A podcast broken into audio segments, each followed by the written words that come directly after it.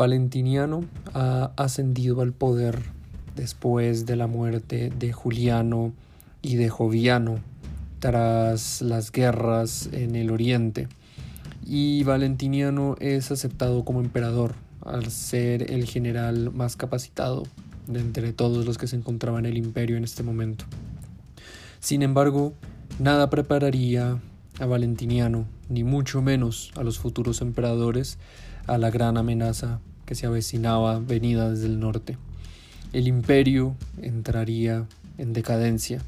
una decadencia que generaría grandes cambios que no volverían a restaurar el antiguo poder de Roma. Se acercaban los bárbaros, se acercaban los germanos más allá del Rin y el Danubio, empujados por una terrible amenaza que venía a todo galope desde las lejanas estepas de Siria.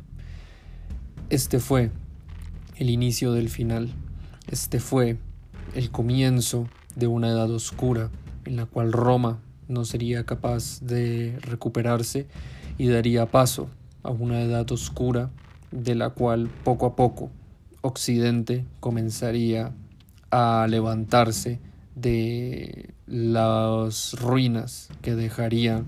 el avance de los terribles germanos.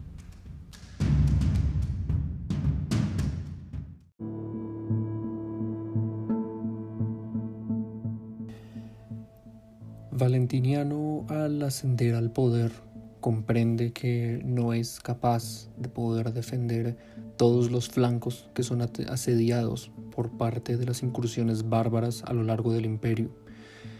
Se encuentra con el desafío de lidiar con los limes del Rin, el Danubio y con las fronteras en Oriente con el imperio persa sasánida, razón por la cual en el año 364 con su ascenso, nombra como coemperador suyo y además eh, señor de Oriente a su hermano Valente. Valente tuvo que lidiar con un usurpador llamado Procopio, el cual se autoproclamó legítimo heredero de Joviano y que pensaba derrocar primero en Oriente a Valente y luego negociar o vencer a Valentiniano que se encontraba en Occidente. Sin embargo, y tras ciertas victorias esporádicas, fue vencido por Valente, quien fue capaz de mantenerse en su lugar como Augusto de Oriente y mantener su reinado por mucho más tiempo. También Valente tuvo que mantener al margen las incursiones, sobre todo de los godos, intentaban acceder al territorio romano a través del Danubio, y de los sasánidas, que intentaban acceder a Roma a través del reino clientelar de Armenia. Valentiniano, por su lado, fue un emperador iracundo, militar, que se dedicó a la vida de la frontera y tuvo que lidiar con una gran conspiración que se fraguó entre la administración local de la provincia de Britania, quienes pactaron el acceso de pictos, francos, ibernos y sajones, los cuales invadieron la isla eh, que ya llevaba décadas bajo control romano y comenzaron a saquear sus tierras em, bajo el aval de la administración local, la cual había accedido a este trato con tal de que se les reconociese como señores absolutos de las islas. Los bárbaros impidieron los intentos de retomar el territorio por bastante tiempo por parte de los generales de Valentiniano, hasta que un general llamado Teodosio lograse poco a poco expulsar a los bárbaros y encargarse de los administradores corruptos que habían intentado darle el control de la isla a los bárbaros con los cuales habían pactado. Tras una década en las fronteras en el Rin, defendiendo las incursiones de francos, burgundios, suevos, marcomanos, eh, visigodos, eh, ostrogodos y otro tipo de, de germanos, Valentiniano tuvo que ir a defender las incursiones de burgundios y sarmatas en el territorio de Panonia, en donde comenzaban a ser el Danubio, arriba de Iliria. donde tuvo que expulsar a los invasores y llevó a cabo, varias negociaciones con grupos de bárbaros. Fue en una de estas reuniones diplomáticas en las cuales los insolentes germanos provocan un ataque de ira tal en el emperador valentiniano que generan eh, la muerte en este. Valentiniano murió textualmente por un ataque de ira en el año 375. Los germanos llevaban siglos compartiendo una frontera conflictiva, pero asimismo próspera con el imperio. Las tribus y confederaciones germanas habían aprendido costumbres romanas a través del comercio y a través de los saqueos que habían logrado llevar a cabo dentro del territorio romano. Así habían mejorado también sus técnicas eh, y estrategias en el combate, en la batalla, y habían mejorado su forma de elaborar las armas y organizarse en el campo de batalla contra los romanos. Sin embargo, el imperio aún los consideraba como gentes eh, poco desarrolladas y también que no contaban con, una, con un nivel de civilización eh, a la par del romano. Pero ya los germanos contaban con ciudades importantes dentro de sus territorios, no simples asentamientos, ya contaban con un comercio desarrollado y ya no vivían exclusivamente del saqueo, sino que también comenzaban a construir una economía próspera que incluso llegaba a beneficiar eh, las fronteras del imperio, aunque éste se negase a reconocerlo. Las negociaciones y tratados no se logran efectuar en la mayoría de los casos debido a la arrogancia romana y esta visión eh, de superioridad civilizatoria por parte de los romanos hacia la mayoría de las tribus germanas. De hecho, es por eso que catalogar a todos los bárbaros dentro de esta bolsa cultural sería un entendimiento hoy en día erróneo. Sin embargo, para esta época, todos los que no fuesen romanos, hablasen latín o griego, eran considerados bárbaros o extranjeros por parte de los romanos y es por los romanos que conocemos en su mayoría a estos grupos em, y sociedades que existían más allá de sus fronteras y es de la poca información que nos logra llegar a hoy en día. Y por eso tenemos esa forma de entender a estas sociedades de una forma más genérica y de una forma un poco más salvaje, bárbara, como de guerreros saqueadores sedientos de sangre que solo sabían vivir del pillaje cuando su realidad, después de tantos siglos conviviendo con Roma, debía de ser bastante distinta. Fue en el año 367, al poco tiempo de que Valentiniano accediera al trono, que eleva a su hijo Graciano como César, como heredero suyo, y con su muerte Graciano eh, asume el trono como Augusto de Occidente, pero aún era bastante joven, razón por la cual decide compartir el gobierno como coemperador de Occidente con su hermano aún más pequeño, Valentiniano II. Ambos son bastante jóvenes, no llegan incluso a la mayoría de edad,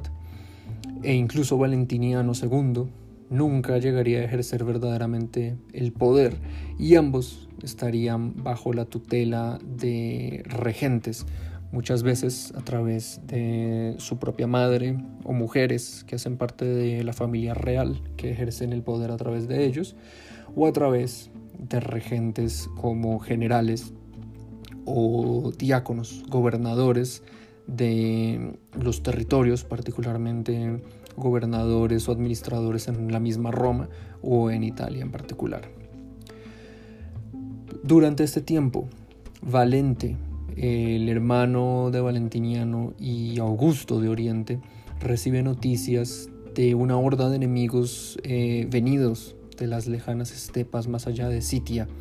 que saquean y asolan territorios germanos, empujando grandes migraciones, eh, particularmente de godos que buscan acceder al imperio y intentan eh, pedir asilo dentro del interior de los limes romanos. Valente pacta con ellos y les brinda este asilo y los divide en dos grupos particulares, los godos del este y los godos del oeste,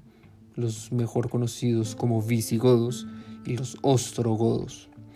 Estos en principio son asignados a territorios autóctonos libres de impuestos dentro del, imperio en los territorios de los Balcanes, entre Moesia e Iliria.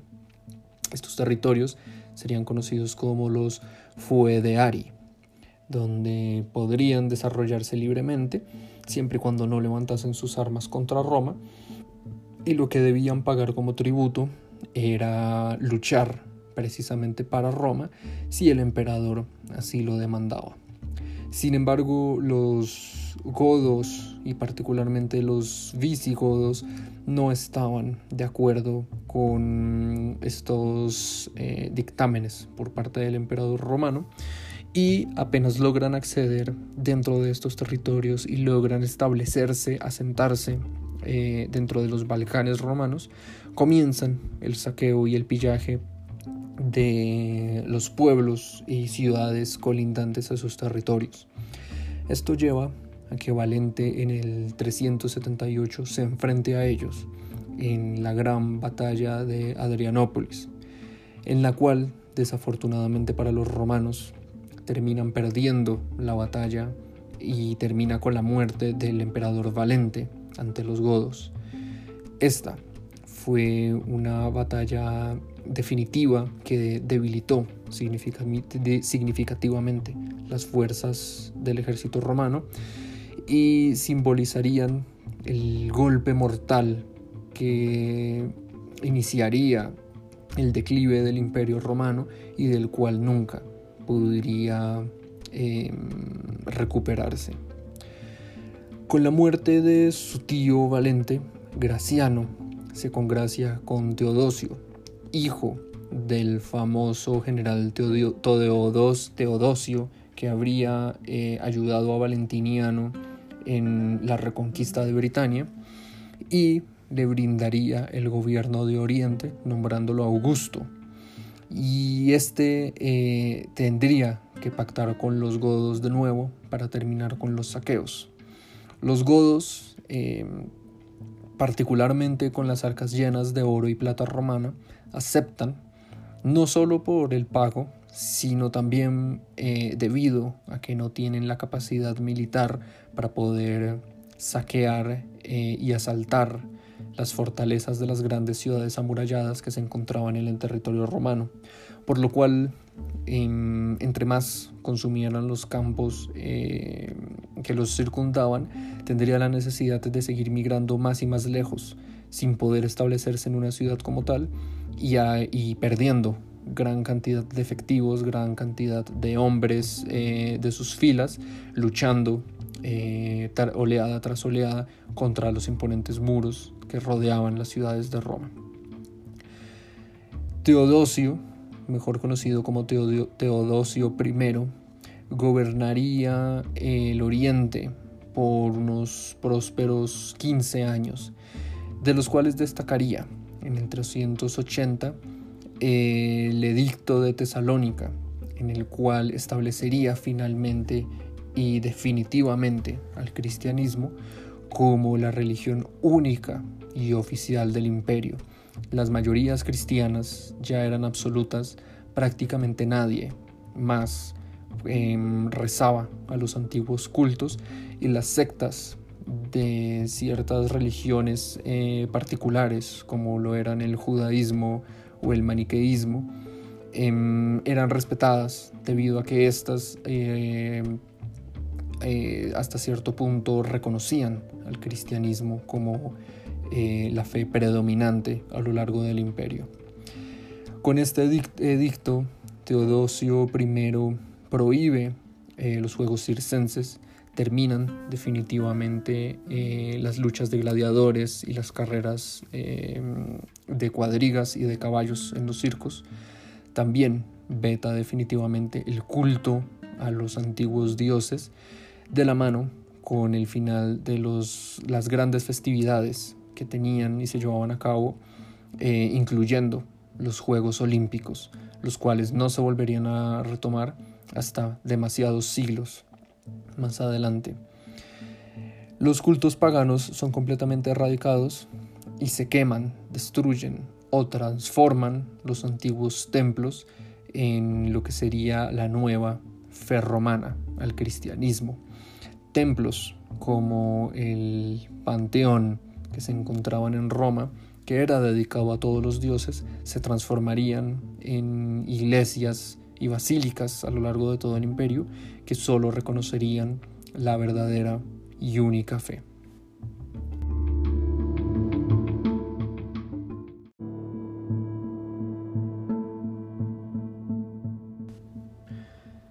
Para el año del 383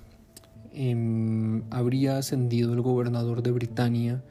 como un traidor y usurpador del legítimo emperador Graciano en Occidente. Eh, le declararía la guerra y lo asesinaría en el asedio a la ciudad de Lugdunum, en la actual Lyon, en Francia, ascendiendo así como emperador. Este gobernador se habría autoproclamado como Magno Máximo, el mayor y mejor de los emperadores. Em, y luego iría detrás del el coemperador de Graciano y su hermano, Valentiniano II, el cual aún era muy pequeño y es protegido por el diácono Ambrosio de Milán, de Mediolanum, el cual se encargaría de la defensa de Italia, mientras el emperador Valentiniano huiría a Oriente, donde Teodosio I, quien tiene el gobierno efectivo como regente del emperador, es este Ambrosio, y Valentiniano II, al seguir siendo un niño, no llevaría efectivamente ningún tipo de decisión respecto a esta guerra que se estaba llevando a cabo en lo que era su territorio, el occidente del imperio. Teodosio I, al recibir a el emperador Valentiniano II, envía a sus mejores generales, Estilicón y Arbogasto, a enfrentarse contra las amenazas que se encontraban en ambos frentes. Por un lado, Estilicón es enviado a luchar contra los asánidas en Oriente, los cuales volvían a amenazar el territorio romano, y Arbogasto es enviado a luchar contra Magno Máximo, eh, al cual logra vencer definitivamente en el 388. Tras vencer y ejecutar a Magno Máximo, em, Arbogasto se eleva como el regente de Occidente y se vuelve el líder de facto de la facción occidental de Roma, aunque Valentiniano II hubiese vuelto al trono. Hacia el año 394, Valentiniano II, aunque ya mayor, no eh, habría regido nunca como emperador efectivamente dentro de su territorio, ninguno de sus regentes lo habría tomado en serio y este decidiría suicidarse tras haber sido completamente restringido del poder por parte de Arbogasto, el cual se siente en la capacidad de nombrar un nuevo emperador en Occidente, nombrando así a Flavio Eugenio como nuevo emperador sin tener ningún tipo de consideración u opinión por parte del emperador de Oriente, Teodosio I. Teodosio I no reconoce a Flavio Eugenio como emperador y combate contra él, em, liderando sus ejércitos eh, con ayuda del general Estilicón, quien había vencido a los sasánidas en su defensa de Roma en el oriente. Em, y asimismo lideraría eh, a este ejército acompañado por sus aliados visigodos, los cuales lo apoyarían en batalla, liderados por eh, su rey y cabecilla, el general Alarico. Cuando en el 394 finalmente Teodosio I vence a Flavio Eugenio, Teodosio I se establecería por última vez como un emperador total y regente del imperio romano al completo. Pero em, debido a su edad entraría en enfermedad y decidiría elevar como sus herederos a sus dos hijos, Arcadio y Honorio, los cuales, con la muerte de su padre en el 395, se dividirían eh, el imperio de nuevo entre Oriente y Occidente. Y los dos, al ser aún muy jóvenes, serían eh, guiados por dos regentes, los cuales habían sido los mejores generales de Teodosio I, Estilicón eh, en Occidente, acompañando como regente a Honorio, y Rufilo, general de Oriente, regente respectivo de Arcadio. Con esta división, definitivamente el imperio de Oriente y Occidente se separarían definitivamente y nunca más se volverían a unir eh, en un mismo imperio romano, por lo cual surgirían el imperio romano de Occidente y el imperio romano de Oriente.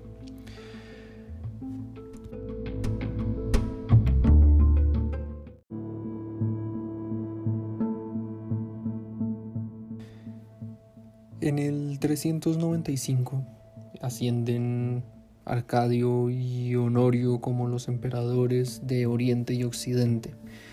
Por su lado, Honorio debe lidiar con los intentos de traspasar las fronteras por parte de los vándalos, los cuales son empujados por aquella amenaza desconocida más allá del interior de Germania,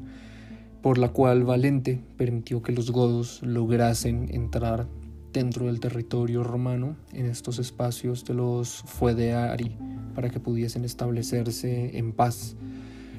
Estilicón el regente y general de Honorio,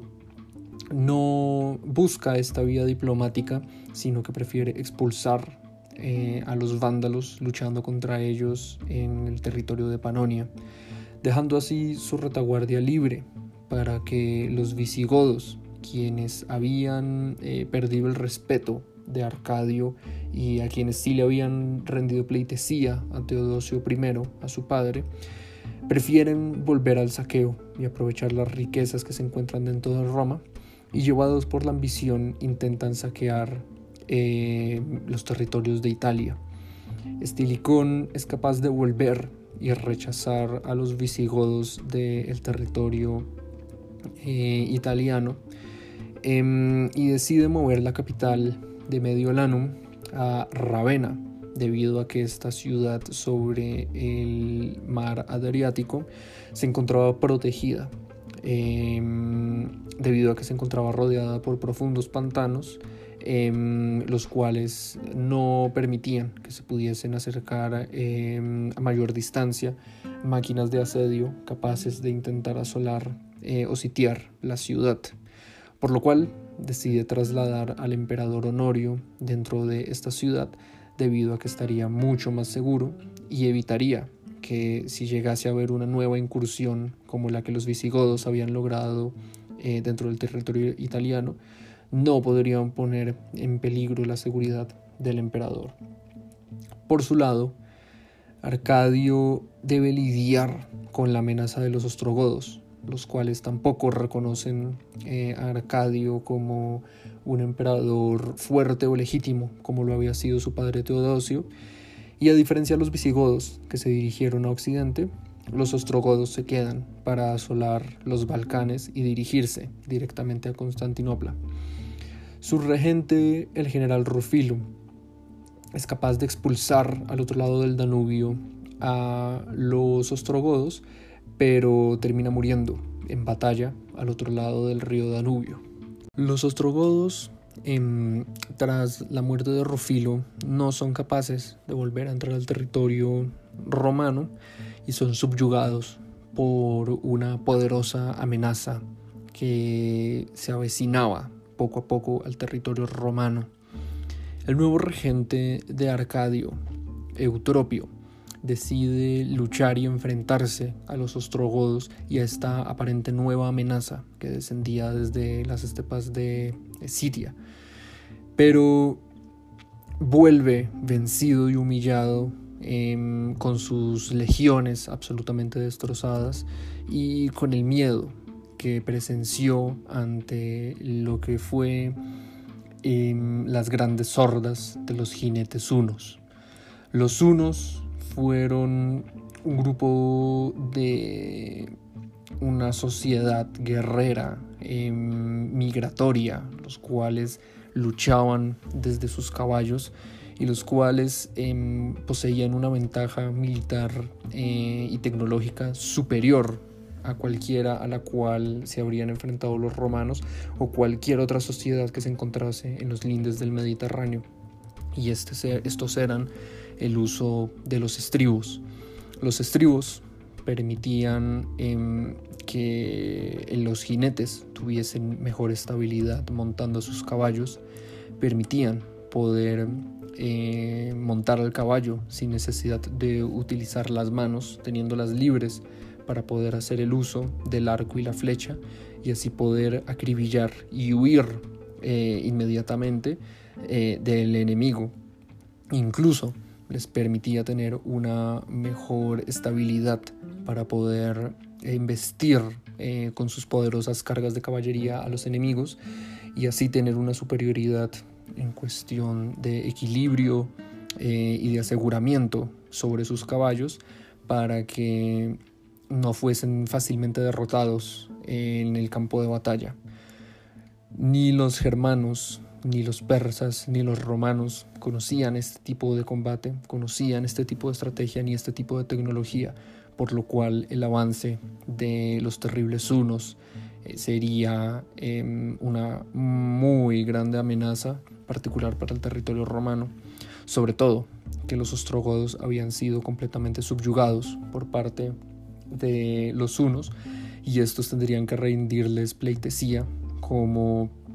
en una sociedad eh, casi esclavizada como clientes que debían eh, unirse y luchar al lado de los, unos o aceptar el fatal destino que eh, les traería no unirse a ellos. Debido al avance de los terribles unos, francos, suevos, burgundios, vándalos se vieron empujados al otro lado de los limes romanos. Intentaban cruzar a toda costa y eran eh, vencidos o atacados por parte de las defensas romanas, por lo cual los germanos se vieron atrapados entre dos poderosos eh, enemigos. Por un lado, el avance terrible de estos unos, los cuales buscaban saquear o subyugar eh, a los pueblos germanos más allá del Rin y el Danubio, y por el otro, se encontraban con estas fronteras siempre protegidas por parte de los romanos, los cuales eh, celosamente se negaban a aceptar el avance de los em, germanos, buscando evitar precisamente más problemas como les había traído el permitir el acceso a los visigodos y a los ostrogodos, los cuales se encontraban dando vueltas dentro del territorio romano. Finalmente, fue en el año 406 en el cual se llevó a cabo el gran cruce del Rin, debido a que en este invierno en particular las aguas del río se congelaron de tal modo que pudo producirse un firme suelo por el cual cientos de miles de germanos lograron cruzar la frontera e invadir en grandes números que no fueron capaces de detener los ejércitos eh, de las fronteras en Roma y lograron penetrar, empujados por la amenaza de los hunos, dentro del territorio de la Galia en particular. Así, francos, suevos, burgundios y vándalos lograron finalmente hacer de las suyas dentro del territorio romano.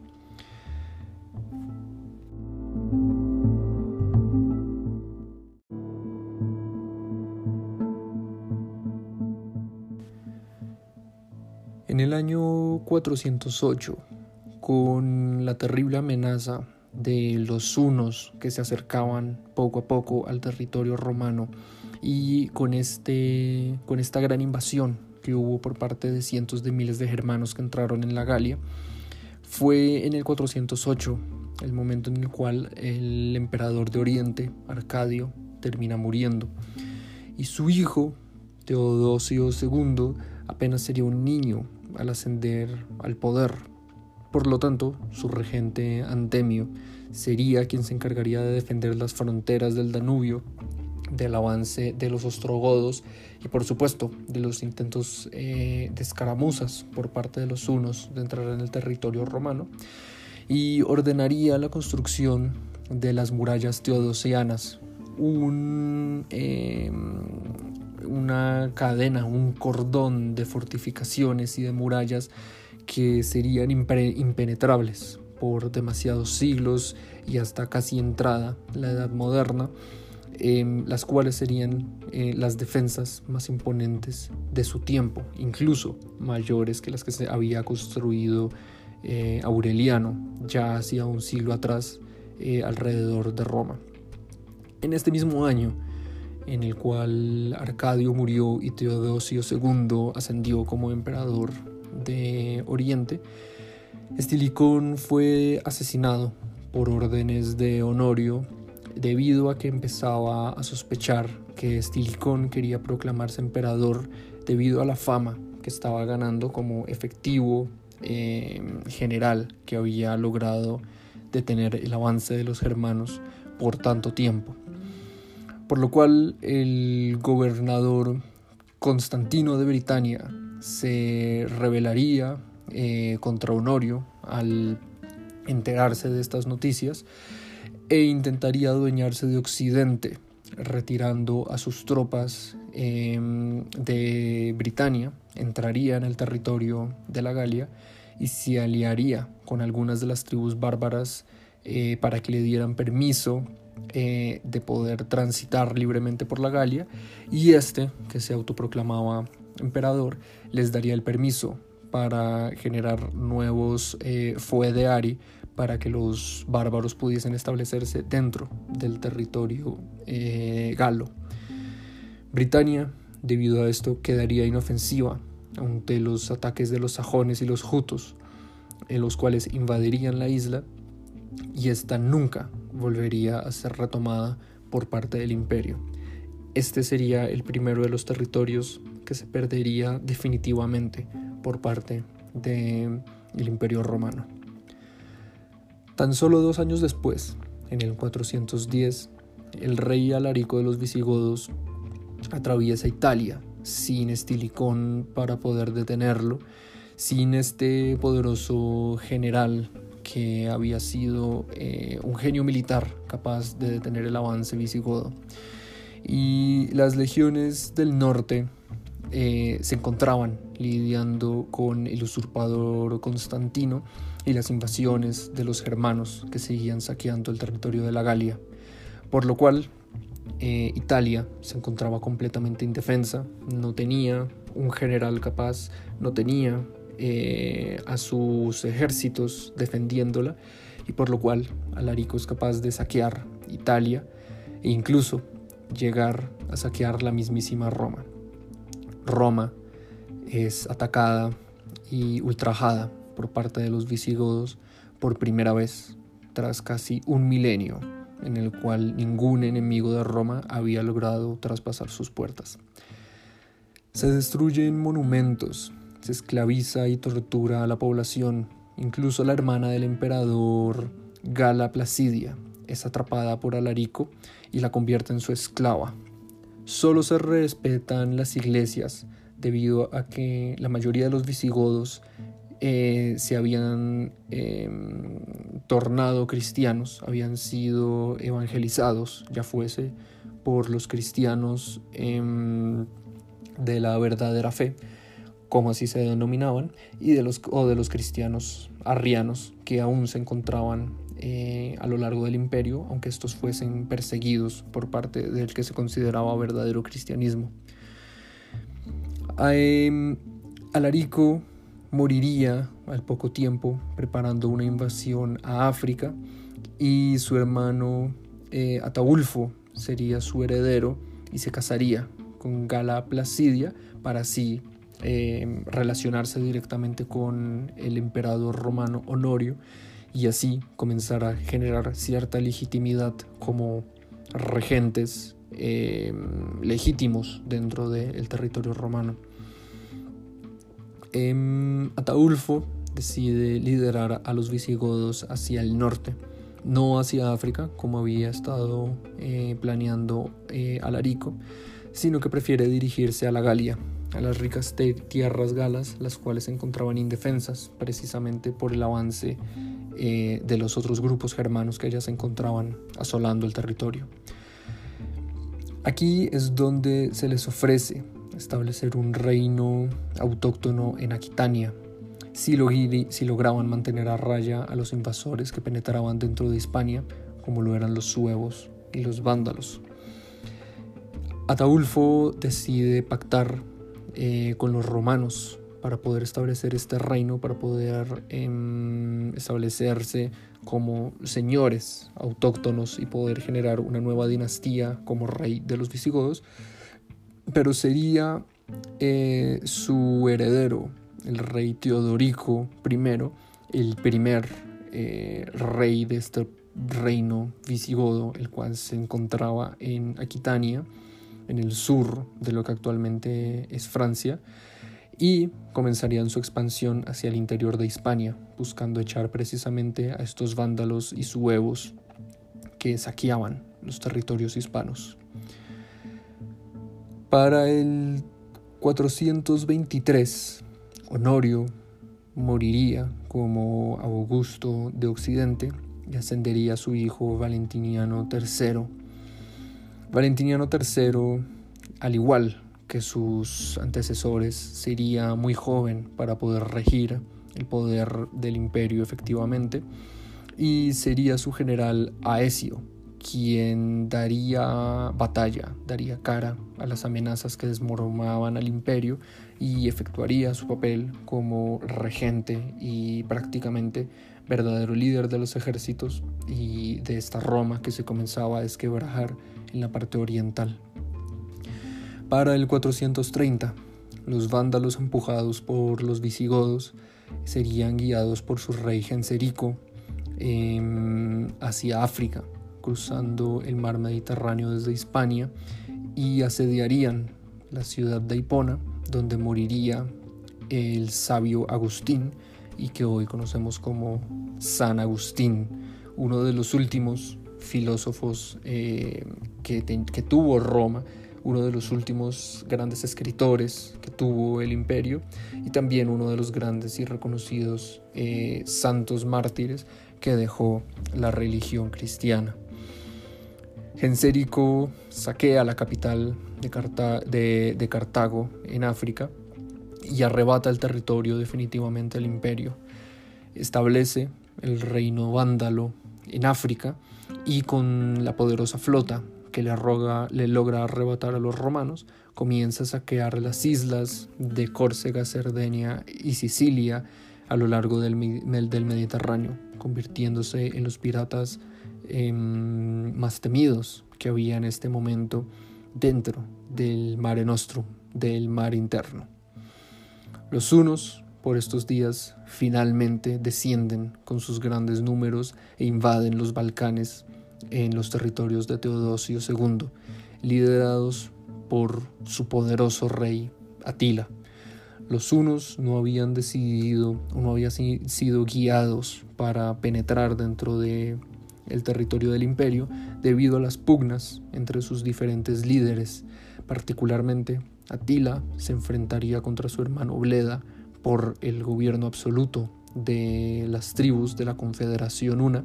y finalmente Atila sería elevado como el mejor de los unos, el rey, el cual decidiría dirigir a sus hombres, a su poderosa horda de jinetes em, que venían desde Asia para saquear todo lo que encontrasen a su paso en Iliria y Moesia, incluso estableciendo un asedio a Constantinopla que casi arrasaría con toda la ciudad. Em, de no ser porque los muros de Constantinopla son demasiado gruesos, los muros de Constantinopla fueron muy bien construidos em, y por esto em, Atila no es capaz de penetrar dentro de la capital de Oriente. Incluso eh, los muros de Constantinopla logran caer ante un poderoso terremoto que casi presagia el fin del mundo para los cristianos venidos de la mano de Atila, el cual iba a arrasar con todos. Pero Teodosio logra liderar eh, a su gente para que los ciudadanos reconstruyesen la muralla antes de la llegada de Atila y con los escombros son capaces de eh, reenmendar las grietas que se habrían armado y los unos no habrían tenido la capacidad, incluso con esta ventaja que les dio la naturaleza, para poder penetrar dentro de la gran ciudad de Constantinopla. Finalmente, las hordas de Atila, que habían asolado los territorios de los Balcanes y habían acabado con cada ejército que Teodosio II les enviase para luchar contra ellos, terminarían retirándose de nuevo hacia el norte, tras recibir eh, incontables tributos en oro y plata por parte del emperador para que se fuesen definitivamente del imperio. Para el 450,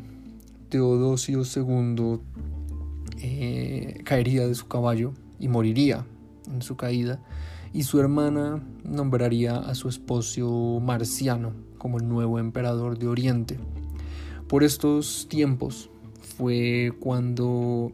eh, Honoria, la hermana del emperador Valentiniano III, le enviaría una carta a Atila eh, proponiéndole matrimonio. Se desconocen las,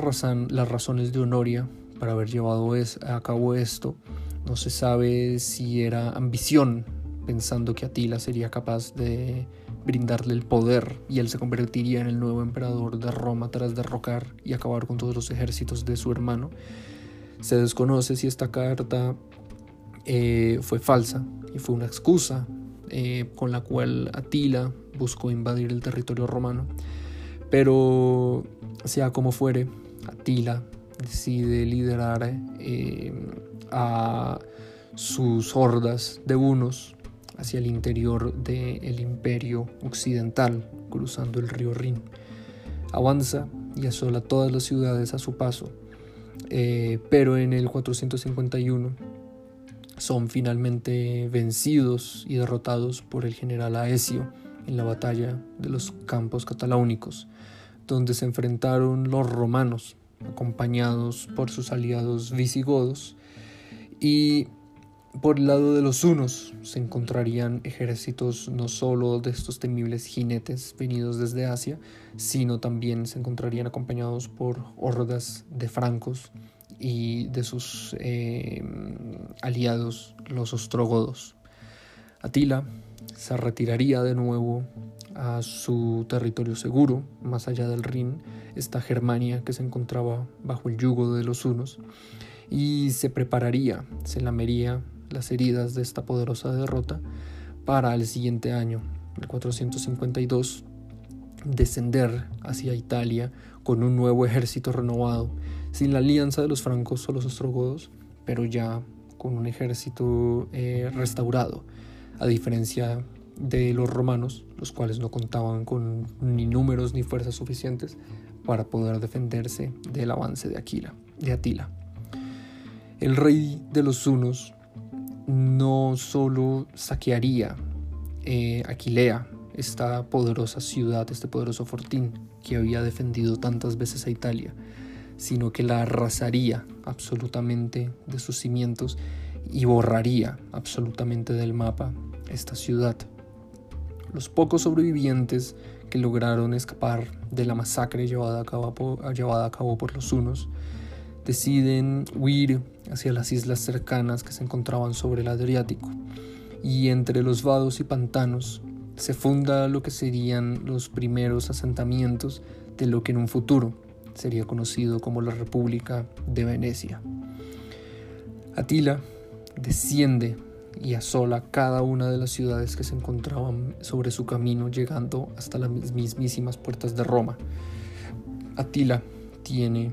en mente acabar con esta ciudad por completo y así eh, buscar a Honoria, su legítima mujer, la cual, con la cual pretende casarse.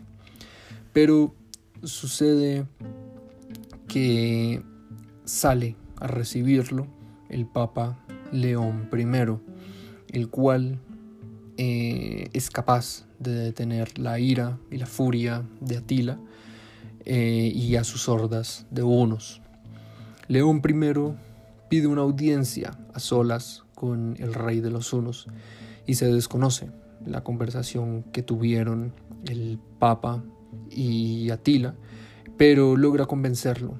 para que se retire de territorio romano y se vaya definitivamente de Italia y del imperio para siempre. Atila accede y se va con una gran cantidad de oro de los saqueos y que le habría ofrecido el emperador para que se retirase definitivamente. Y León I sería recibido como un héroe, debido a que fue con sus palabras y no con sus tropas Em, como habría logrado salvar a la ciudad eterna. Atila se retiraría y sería conocido como el azote de Dios,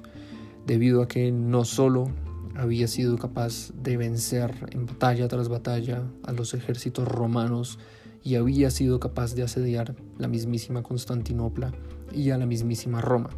sino que además de no haber sido por las incursiones de los hunos y de Atila, los germanos jamás habrían tenido la iniciativa y la necesidad de intentar penetrar dentro del territorio del imperio romano. Al año siguiente, en el 453, llegaría la noticia de que Atila habría muerto en su noche de bodas con alguna de las princesas germanas de algunos de sus aliados al otro lado de las fronteras romanas. Sin su rey,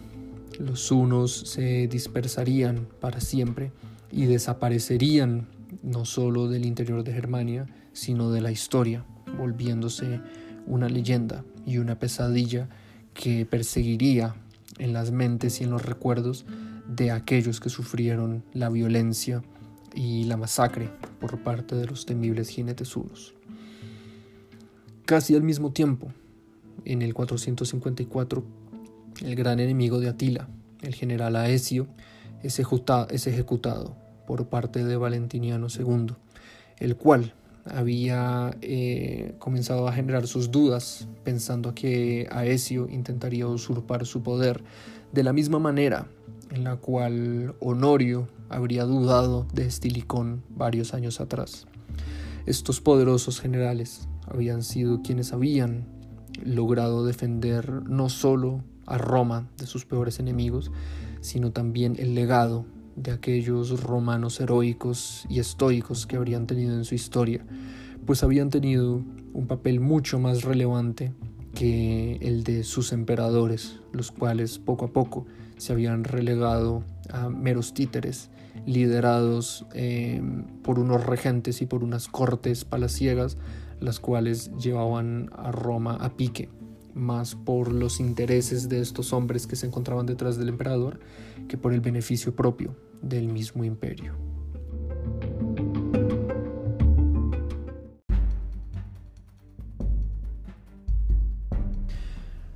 Roma se encuentra en su peor momento, se encuentra tan valiente debido a que Britania ha sido perdida. Galia se encuentra repartida entre los saqueos y los conspiradores. Hispania se ha desquebrajado entre las incursiones de terribles eh, bárbaros e incluso hay un reino germano, el de los visigodos, al interior de este territorio, guiados por eh, un rey autóctono que no reconoce eh, el poder del emperador y se consideran a sí mismos independientes al poder del imperio. E igualmente, África se encuentra bajo un rey eh, de los vándalos, el cual saquea em, todos eh, los puertos a lo largo del Mediterráneo gracias a que han formado eh, bandas de piratas guiados y utilizando las flotas, los, los barcos de la poderosa flota que había sido romana. En Italia el emperador es un mero títere. Los regentes y los consejeros se intentan rapar el poder en búsqueda de establecer nuevas alianzas con los bárbaros para establecerse como señores absolutos de una Roma que poco a poco se está extinguiendo. Parece ser que solo el imperio del Oriente se mantiene y es de este modo en el cual Roma comienza deja de ser poco a poco en parte de la historia y comienza a volverse y establecerse un legado, un legado que guiaría a muchas sociedades y a muchos personajes a lo largo de la historia para mantenerse a imagen y semejanza de lo que fueron los emperadores, de lo que fue el gran imperio y de lo que representaba en sí misma la antigua y poderosa Roma. thank you